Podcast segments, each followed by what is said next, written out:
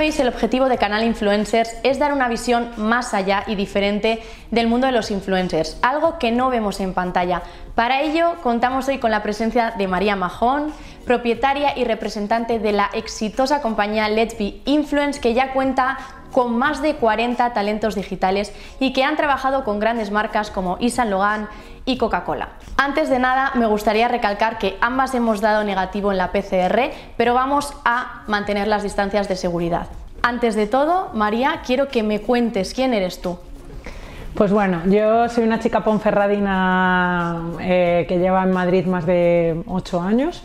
Eh, me considero una persona alegre, divertida.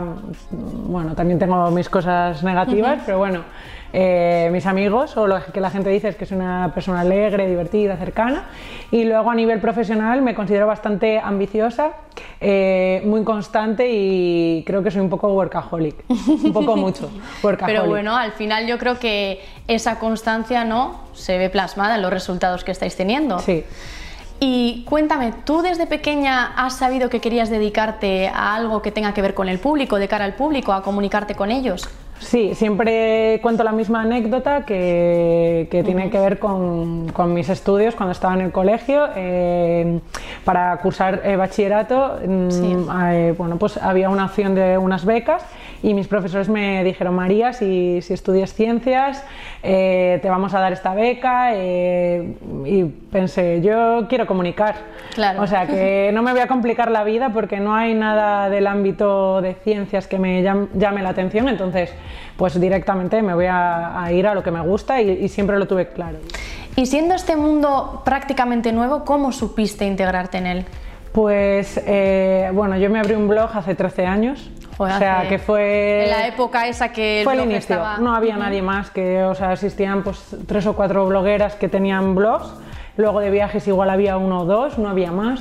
Y lo abrí pues en el 2008, como en verano del 2008. Y yo empecé, pues eh, que me lo pasaba súper bien con mis amigos. Venga, vamos a hacernos unas fotos, vamos a subir los looks. Sí que tenía mucha mm, curiosidad por el mundo digital, la parte de marketing digital, el tema del posicionamiento. Pues al final con, el, con los blogs y con las webs sí que tienes que tener mucho conocimiento en palabras claves, SEO para posicionar un poco el blog. Entonces, pues viví todo el proceso de empezar, de que las marcas contactasen contigo y te regalasen cosas, de repente que te pagan, pero te estoy hablando de los inicios, inicios, 2008, 2008, 2009, 2010, de los primeros eventos. Sí, eh, cuando empezó, digamos, igual ese boom, ¿no?, de las redes sociales, porque todo empezó con, con el blog y las bloggers. Sí, o sea, empezó con el blog y yo, vi, eh, yo viví la, la transformación de repente cuando llega Instagram y todo el mundo enfocado en blogs se adapta a Instagram y de repente eh, aparecen muchas Instagrames, porque en ese, hasta ese momento eh, mm, había mucha menos diversidad. También eh, publicar en un blog requiere mucho más tiempo. Mucho más tiempo. Mucho más tiempo, unos contenidos más planificados, eh, a nivel SEO para que te posicione. Tienes que tener las palabras claves, buscar las tendencias de palabras, hacer contenido que te guste a ti, pero que sepas que la gente va a buscar. O sea, eh, llevaba trabajo y luego también mm, entró a formar parte de YouTube eh, y, ahí bueno pues fue la dualidad entre Instagram, YouTube, se derivaba el tráfico. ¿Y cómo es llevar esa agenda de los influencers? Porque al final me imagino que tú les organizarás en cierto modo igual las reuniones, los eventos. ¿Es tan estresante como parece? Pues la verdad es que a mí el trabajo de talent manager, lo que, básicamente es gestionar los talentos, eh, planificar sus calendarios, eh, ayudarlos en su estrategia, no me resulta estresante. O sea, de hecho, me parece gratificante porque puedes ver cómo ayudas a otra persona a organizarse su día a día y que en equipo puedes trabajar mm, bien. También es verdad que hay algunos talentos que, que, son más planificados, o sea, me refiero más organizados, ¿vale? Entonces eso que te otros, ayuda entonces eso también te ayuda, pero bueno, eh, es el trabajo de día a día y súper bien. A mí, por ejemplo, me resultaba más estresante gestionar la publicidad en, en un medio de televisión como en el que he estado trabajando hasta hace poco, como gestionar toda la, la parte de, de, bueno, pues toda la parte empresarial de un negocio con muchos talentos. Ahora ya no somos 20, somos unos cuantos más entonces sí que somos bastantes, el equipo de TikTok, el, equipo de Instagram, Y, creo que la clave para no estresarse es tener un equipo eh, competente y que sea bueno. Y la clave del éxito es tener un equipo mm, bueno. ¿Y actualmente a cuánta gente tienes en plantilla? ¿Cuánta gente está trabajando contigo? Actualmente somos cuatro en el equipo, eh, pero bueno, yo siempre digo que, que no, no es solamente la gente que está dentro de la agencia, sino Mm, todos los talentos que representamos, porque al final eh, ellos trabajan contigo, equipo día a día, te reúnes con ellos como si fuesen de tu propio equipo y al final empiezas a sumar y son como mucha gente que está dentro de, de todo el mundo del influencer. ¿Y esa gente, por ejemplo, cómo tienes distribuido el trabajo que hace cada persona? Mm, este año hemos crecido, bueno, el 2020 frente al 2021, incluso el primer trimestre con la previsión del 2021 frente al anterior, hemos crecido bastante, un porcentaje muy, muy alto, sobre todo este primer eh, trimestre nos ha sorprendido bastante. Eh, entonces, tenemos muy pensado eh, incorporar nueva gente en el equipo. Para nosotros lo más importante es en las agencias de representación, eh, porque al llevar gente, al, gestionar personas, estar con ellos, intentar ayudarles en su carrera profesional digital, pero no solo en la digital, sino también en la offline, para hacer un global y que el personaje o la persona eh, sea más popular y conseguir, eh, bueno, dependiendo de los objetivos de cada influencer, porque cada influencer tiene un objetivo distinto, no todos quieren ser igual o tienen la misma funcionalidad. Cada, pues es imprescindible tener, por ejemplo, para mí, buenos talent manager en el equipo que sepan gestionar a los, a los talentos, que sepan tener buena relación con las marcas, buena relación con los talentos, que sean cercanos, compresivos, empáticos con los talentos y también con las marcas. O sea, que, sepa, que sean muy respetuosos. Eso es fundamental. Luego, a nivel, a nivel eh, legal, hay que tener a alguien que, que tenga conocimientos eh, eh, en contratos, a la hora de, no sé, de, de, revisar todo el tema mm, contractual y luego también todo el tema de facturación, tener un buen gestor es imprescindible, ya no en una agencia de influencers, sino en cualquier empresa. Creo que es importante tener un gestor increíble y una persona encargada de contratación de, de contratos y ya te digo, eh, cuentas eh, súper cercano y, también que, esté comprometido. Entonces, bueno, yo para mí lo más importante a la hora de, de gestionar talento, ya sea eh, influencers o trabajadores eh, es que tengan buen corazón y que sepas, o sea, de verdad, siempre lo digo y puede sonar a, pero mm, obviamente que tengan conocimientos, pero yo creo que... Que, mm, compartan igual unos valores, ¿no? También. Que compartan unos valores, eh, pero que tengan buen corazón, porque tú más o menos vas viendo si realmente les gusta, si no les gusta, que les guste me parece otro requisito fundamental, imprescindible. Talent manager, persona de administración mm, legal, eh, estrategia y cuentas. Yo, María, quiero saber y quiero que me cuentes alguna anécdota así que te haya pasado con alguno de tus talentos. Pues eh, en algunas ocasiones de viaje, eh, pues venga, vamos a rodar un videoclip y de repente llegamos allí, por ejemplo, la ropa pues no le, no le servía y decíamos, uy, qué raro y tal. O yo qué sé, por ejemplo, con una persona en concreto, una chica que siempre nos pasan cosas surrealistas cuando estamos juntos. Yo lo veo como normal, pero ella siempre me dice, María, yo cada vez que estoy contigo, yo te digo que no es normal. Vivo cosas surrealistas. Nos persiguen coches, en plan, el coche al lado, eh, con el número de teléfono poniéndonoslo así. O, bueno, nos, nos, pasan de todo, pero bueno, mm, en general nos lo pasamos súper bien. Eh, no sé, por ejemplo, el otro día en Tatel con, con, una representada estábamos tomando algo y la mesa de al lado pues se pone a hablar con nosotros, a contarnos, bueno, unos surrealismos. Claro. Mm, pero bueno, que muy que miles de anécdotas, es que hay tantas. Entonces tú al fin y al cabo les acompañas también a los eventos, o sea, ya no solo les llevas las cosas y se lo gestionas, sino que también les acompañas a que desarrollen igual la, actividad que tienen que hacer, ¿no? Sí. O sea, obviamente hay que, hay que ver un poco los tiempos, las, pero para mí es importante mm, que ellas sientan, o sea, que ellas vean igual que yo, si tuviese que ir a algún sitio y no, no entiendo qué va a pasar, pues que alguien esté conmigo y me apoye. Aparte de ser CEO y representante de tu propia agencia, hemos visto que tienes un número bastante bueno de seguidores. Entonces yo me pregunto, ¿tú nunca has pensado igual, ya no dejar tu trabajo, pero dedicarte igual más profesionalmente a lo que son las redes? Al final em, te contesto, te doy la introducción y te contesto a esto. Eh, al final, como abrí un blog en el 2007, eh, parte del tráfico del blog se derivó a, las redes sociales. Sí que es verdad que en un primer momento estaba expuesta y en ese sentido estaba expuesta. O sea, no es que tenga una agencia y más tarde eh, María Majón quiera ser influencer, no. María Majón empezó con un blog hablando sobre moda, recomendando productos eh, y en base a eso pues eh, ella pensó a mí no me gusta tanto ser la cara visible o estar tan expuesta, sino que prefiero estar detrás creo que es esencial para ser un buen talent manager controlar es las redes sociales. Entonces eso pues sigue activo, pero para mí no es prioritario porque yo no quiero ser influencer. Yo mm, tengo que tener conocimiento, probar, probar cómo funciona. Hoy el algoritmo ha cambiado, venga, voy a probarlo yo, cómo está, porque yo le doy respuesta a mis talentos sobre las cosas que están cambiando. ¿María Majón quiere ser influencer? No. Pero María Majón le apasiona este mundo y tiene que dar el mejor servicio a las personas que confían en ella. Y lo mismo conmigo como con los trabajadores de la empresa. Hay muchas personas que están interesadas en este nuevo mundo, ¿no? Entonces, esa gente se preguntará, ¿qué se necesita para ser influencer? ¿Hay una respuesta, hay unas pautas a seguir? Coméntanos un poco. A ver, yo soy de la que piensa que no existen los trucos mágicos para nada, ¿sabes? Hay una persona que tiene carisma y te engancha y hay una persona que no la tiene y no hay nada que hacer. Pero sí que pienso que hay unas cualidades que son eh, comunes entre todas las personas que han conseguido ser así. Entonces yo para mí es súper importante que le guste realmente lo que hacen porque si te viene de en un momento dado por ser el primero tal, luego no te va a gustar, entonces no te vas a poder dedicar a eso a largo plazo, sino que será algo momentáneo. Entonces yo creo que es importante tener mucha pasión, pero tanto para ser influencer como para en otras cosas. Creo que es súper importante que te apasione lo que haces. Tienes que ser muy, muy, muy constante y estar en ser muy bueno adaptándote al cambio.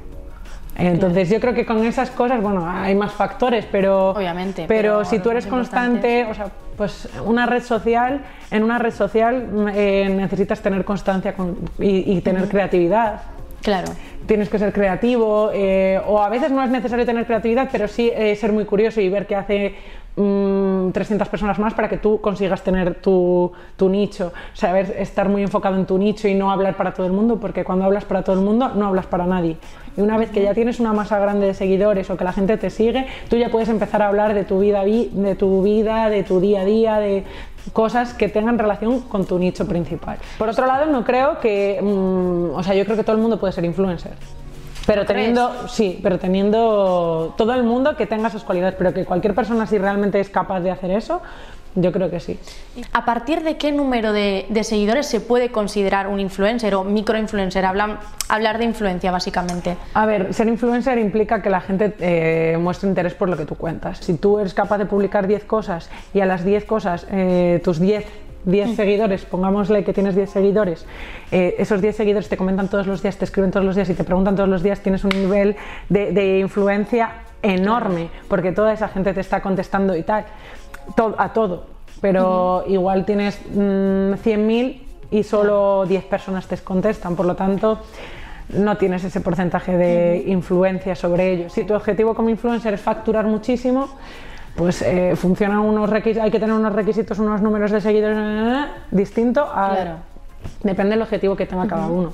¿Y las marcas también tienen como objetivo, tienen en cuenta eso, las cualidades o un engagement como tú hablas? ¿O se fijan solamente en el número? Yo creo que ahora habrá evolucionado, ¿no? Pero igual sí que hay marcas que, no lo sé, lo desconozco, que se puedan fijar más en un número de seguidores y luego igual otra persona que tiene menos, tiene más influencia, igual les es más rentable, ¿no? Contratar a la otra persona. Entonces, tiene mucho que ver, a ver, a nivel de, Tiene mucho que ver con los presupuestos que tiene una empresa, porque al final una empresa pequeña no puede contratar perfiles muy, muy grandes, pero también tiene que ver con los objetivos que tenga la empresa, tiene que ver con pues objetivos, presupuestos, plan de lanzamientos, ventas, conversiones eh, de ventas, tráfico a las webs.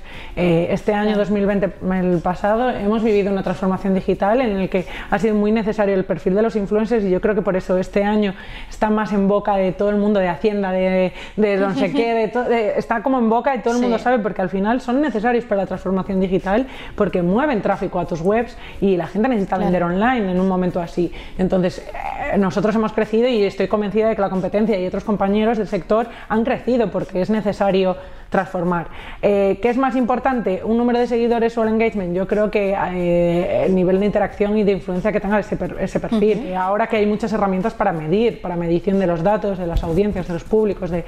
tiene mucho que ver pues, eh, si, si, el perfil es español y estás haciendo una campaña de una marca española, o es una marca internacional, entonces tu perfil es español, pero quiere potenciarlo Dependen muchos, factores, pero hay algunas empresas que todavía se siguen fijando en, el número, porque al final eso yo creo que te da notoriedad, relevancia, pero, pero cada vez menos. La tendencia es a, la baja. Si miran los, los el rendimiento de, que tenga y vamos el ROI que tenga ese, ese talento.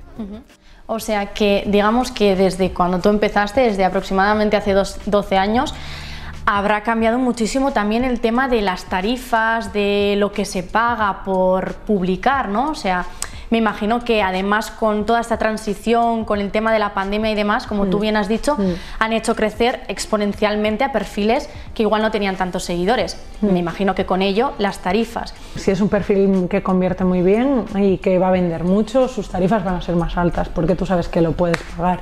Yo siempre digo, a ver, no le vas a cobrar exactamente a lo mismo un talento o a una marca que vende telefonía, que cada teléfono son mil euros, entonces recuperan la inversión muy rápidamente que a una marca que vende calcetines de 5 euros.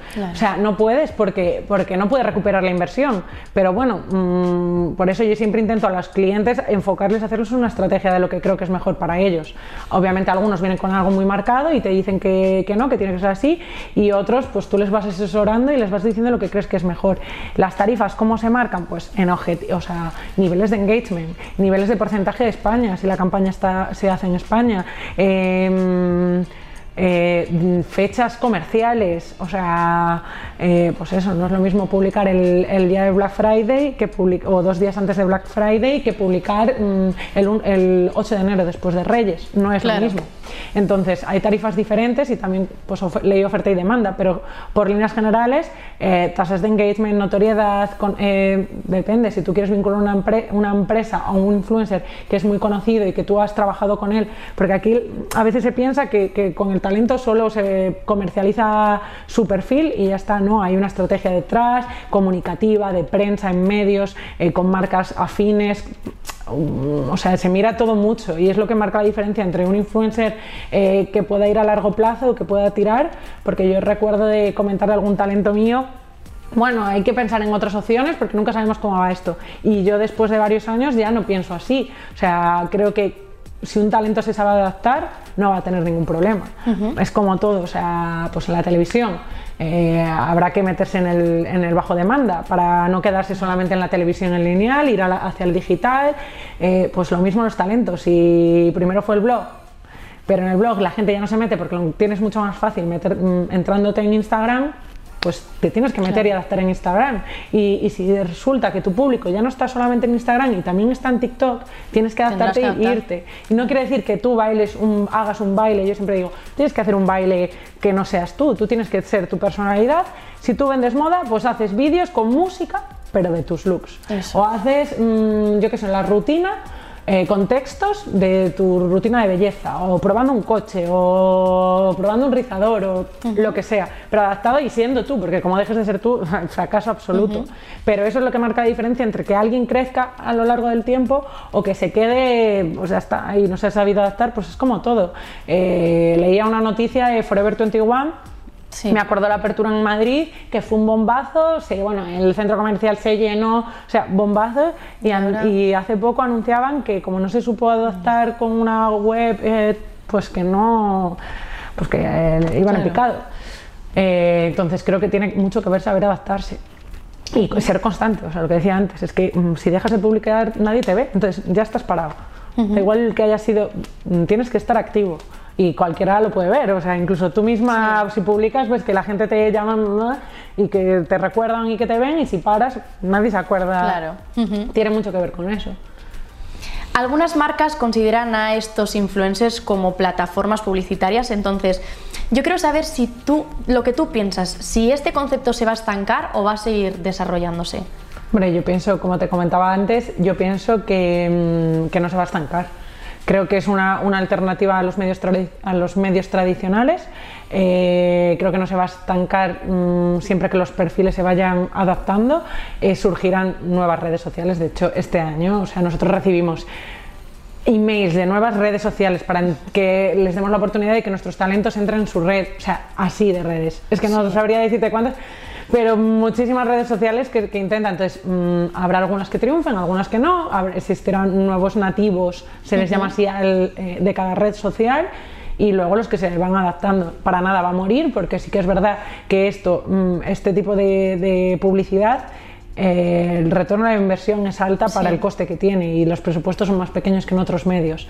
Depende del medio, pero creo que, que tiene que ser eh, una implementación, no creo que tenga que ir solo Mm, el influencer marketing, sino que yo creo que tiene que haber una estrategia global en el que se empiece con, pues, depende de lo que quieras, pero eh, pues con influencer marketing, con, publicidad paid media, eh, con digamos una estrategia genérica de publicidad, pero no creo para nada que se vaya a morir, creo que, le queda mucho, de hecho está, está empezando a tener fuerza y a realmente a profesionalizarse y que la gente se interese.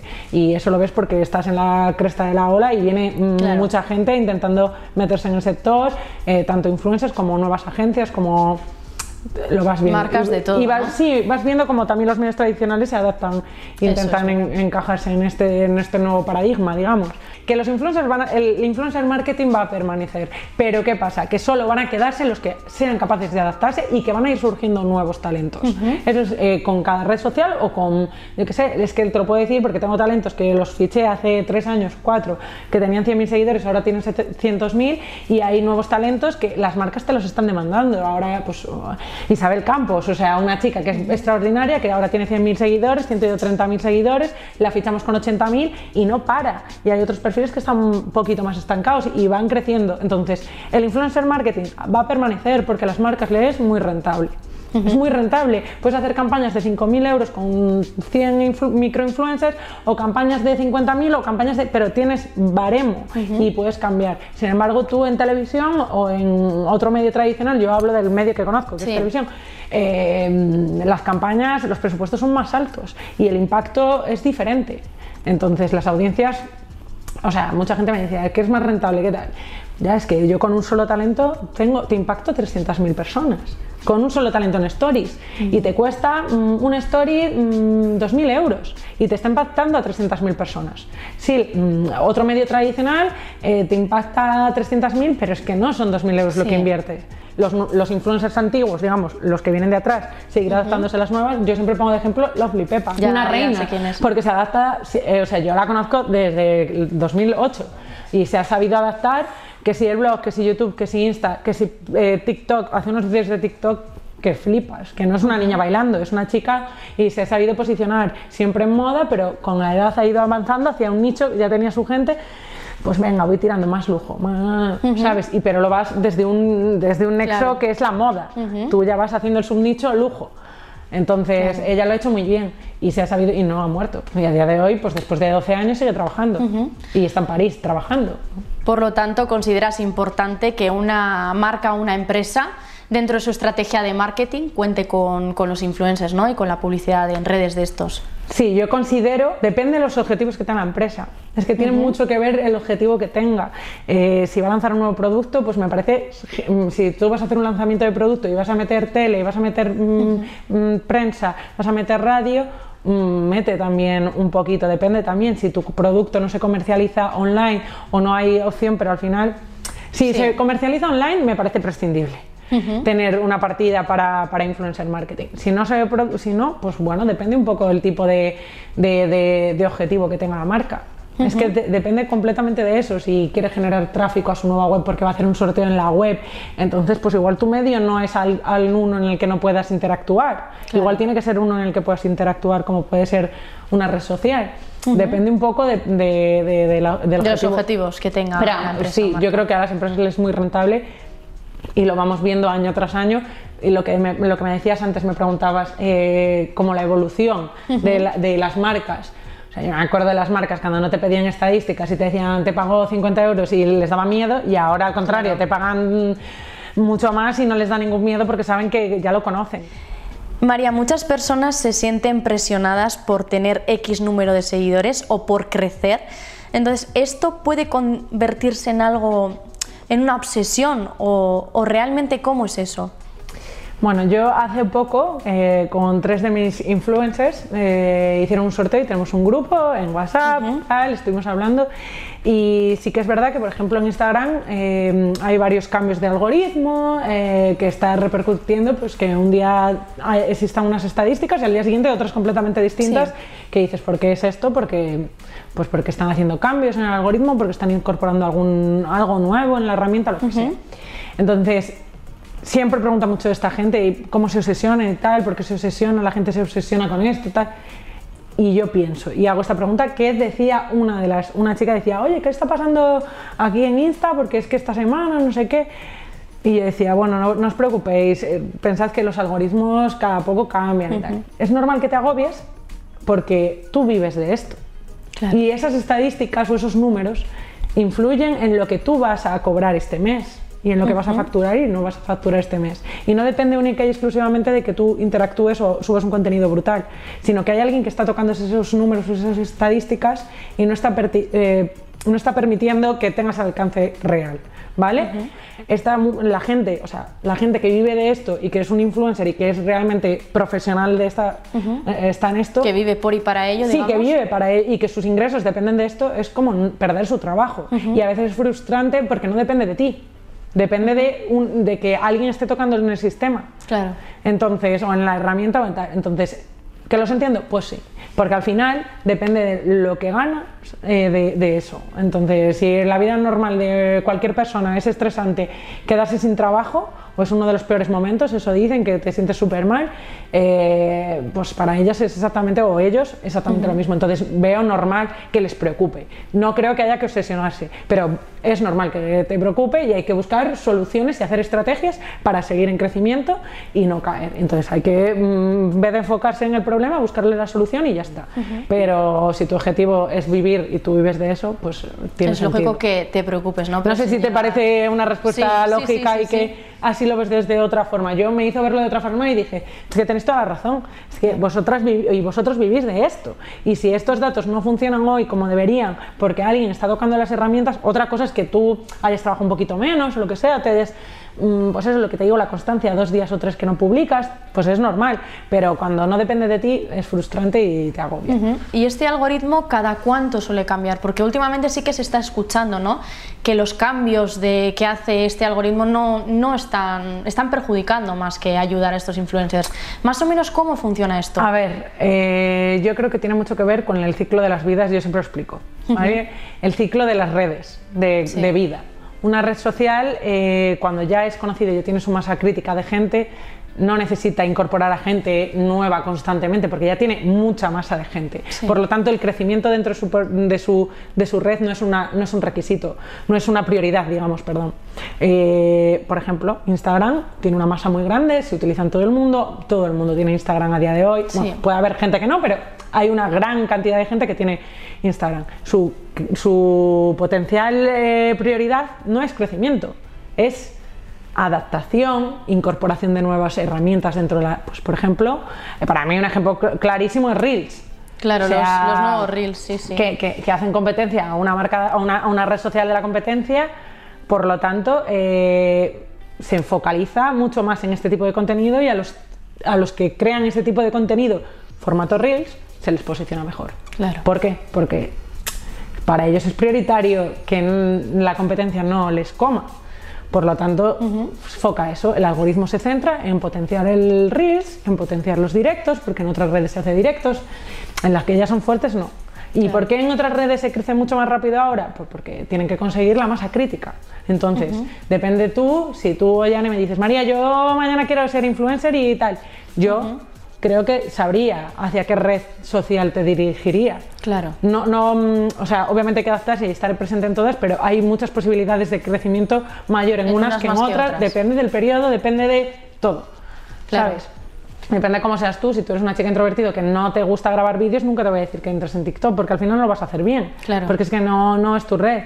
Pero por ejemplo, mm, por ejemplo, a mí la nueva red social que me vuelve loca y que estoy, vamos, que me encanta es Clubhouse. O sea, podcast en salas en las que en directo puedes participar y nutrirte de información de otra gente que tiene mucho conocimiento. Claro. Pues por ejemplo, no es el típico, la típica red eh, para mostrar, pero sí para mostrar, la mm, conozco, he visto un poco de qué va. Sino para tener eh, conocimientos y nutrirte de otra gente y ser referentes. Y yo lo veo hacia otro público y hacia otro tipo de cosas. Entonces es más fácil crecer en una red así que no en una red que ya lleva mucho tiempo. Y luego digamos que tú si creces en una, te potencias en otra, ¿no? O sea, lo que tienes en una te lo puedes pasar a la otra. Bueno, ¿O cómo puedes, es puedes intentar amplificar de una a otra. O sea, obviamente, pues tú estás en Instagram, tienes una masa mm, media, lo que sea, pues comentas que estás en, en Clubhouse, pues te derivas tráfico. Claro. Pues es como haciendo una campaña de, en Google, haciendo una campaña en Facebook Manager, o sea, depende, ¿sabes? Pero sí, de aprovechar que tienes ese Y no tirón para igual puertas o oportunidades, no lo sé. Claro, pero también te digo, o sea, tienes que ser constante. Si de repente te vas a meter en Clubhouse y nunca vas a utilizarlo, nunca vas a hacer nada, Claro. no tiene ningún sentido que... O sea, lo puedes tener como mero espectador, pero mm, lo- por eso siempre digo que para ser influencer lo más importante es... es, eh, Tener creatividad, ser constante, eh, que te guste lo que haces, porque si no te gusta lo que haces, no lo vas a hacer. Y, y aun gustándote, no todo el mundo es constante. Entonces, para mí, para mí, esto es bajo mi punto de vista. Cada uno pensará que para ser influencer hay que ser, yo qué sé, eh, hay el falso mito de que la gente piensa que para ser influencer hay que ser millonario y tener ropa de O tener suerte también. Yo he O- escuchado mucho ese, como esa suerte que te tiene que llegar. ¿no? Yo creo que eso tiene mucho que ver. Probablemente a ti te llega muchas veces qué suerte tienes porque estás haciendo un canal que llega más gente o que depende de que tú te has puesto a sentarte a viajar de Bilbao a Madrid para hacer entrevistas cuando otras personas están en su casa. Claro. De- es, es diferente. Entonces esta gente, pues sí, es muy guay y, mm, y- y mola lo que hacen, pero es que hay mucho trabajo detrás. Que estar pensando todo el día lo que tienes que comunicar o qué decir o qué entre, cómo entretener. Eso o sea, también lleva un trabajo. Lleva de- un trabajo de creatividad, de pensamiento, de, de- de hacer secciones, de, de planificar muy bien qué quieres comunicar, de conocer muy bien a tu audiencia. Son muchas cosas. Porque al principio tiras y. Y a ver dónde- y- sí. Donde cae, ¿no? Y tú vas viendo, ah, pues a mí me gusta la moda, pero la gente, todo el mundo me pregunta sobre ah, eh, vestir eh, urban. Pues entonces tú ya sabes que, pues ¿Dónde oye, a veces tú no te das cuenta de cómo eres hasta que nadie te lo dice. Oye, eh, mira qué guapa, qué bonito la... Y hasta que dices, Sí. ay, pues sí, es verdad, me queda genial el rubio y antes estaba de morena. Claro, pues sí. ese tipo de cosas. Entonces eso es importante conocer también a la audiencia. ¿Y qué estudios cursaste tú, María, para llegar a tener esta agencia? ¿Qué se necesita? ¿O qué hiciste en tu caso, mejor dicho? Bueno, eh, yo empecé estudiando turi- turismo, que no tiene absolutamente nada que ver, simplemente fue porque se me daban muy bien los idiomas, mis padres me dijeron, María, como se te da muy bien, tu turismo. Y hice turismo. Cuando terminé, como yo siempre tuve muy claro lo que quería, dije, me voy, voy a hacer publi, chao, chao, y, y voy a estudiar publi y relaciones públicas. Eh, de ahí me ficharon y me fui a la tele. Y cuando ya me vine a vivir a Madrid, em, pues compaginé eso con los estudios de en comunicación de moda Joder. y lujo, un máster que, que hice. Eh, tuve la oportunidad de entrar a trabajar eh, en una agencia pues, con desfiles de moda, tal, más, más enfocado a clipping, prensa, no tan enfocado de- en ese momento. Bueno, ya, empezaban, ya empezábamos a tener bases de datos de influencers y mm, sobre todo blogueras. Y, y recientemente al final eh, siempre me ha encantado mucho el mundo del emprendimiento, entonces eh, he cursado un, M- eh, un MBA, un MBA, y, pero bueno, que eso ha sido porque no, no que lo de cosas. no que lo necesites, sino que vas descubriendo que te gustan muchas cosas y te tienes que formar, saber. quieres saber, ¿no? Mm, Entonces, ¿qué se necesita para tener una agencia? Pues para tenerla tienes que tener eh, espíritu emprendedor, porque si no lo tienes no te vas a meter en eso. Lógico. Eh, para trabajar en una agencia de influencer marketing, pues eh, te tiene que gustar mucho las redes sociales. para tenerla o para que tenga, o sea, al final tú gestionas los ingresos de mucha gente. Entonces Sí. tienes que ser un buen comercial o tienes que tener un equipo que sea buen comercial. Eh, pero no es tanto los estudios que tengas, sino yo creo que te tiene que gustar mucho. Eh, yo que sé, por ejemplo, a mí me encanta la arquitectura, me gusta, que es algo que no tiene nada que ver con lo otro, pero me Totalmente, gusta. sí, No, no. es lo único de que no, que no tiene nada que ver con, pero me gusta el arte, la arquitectura y tal.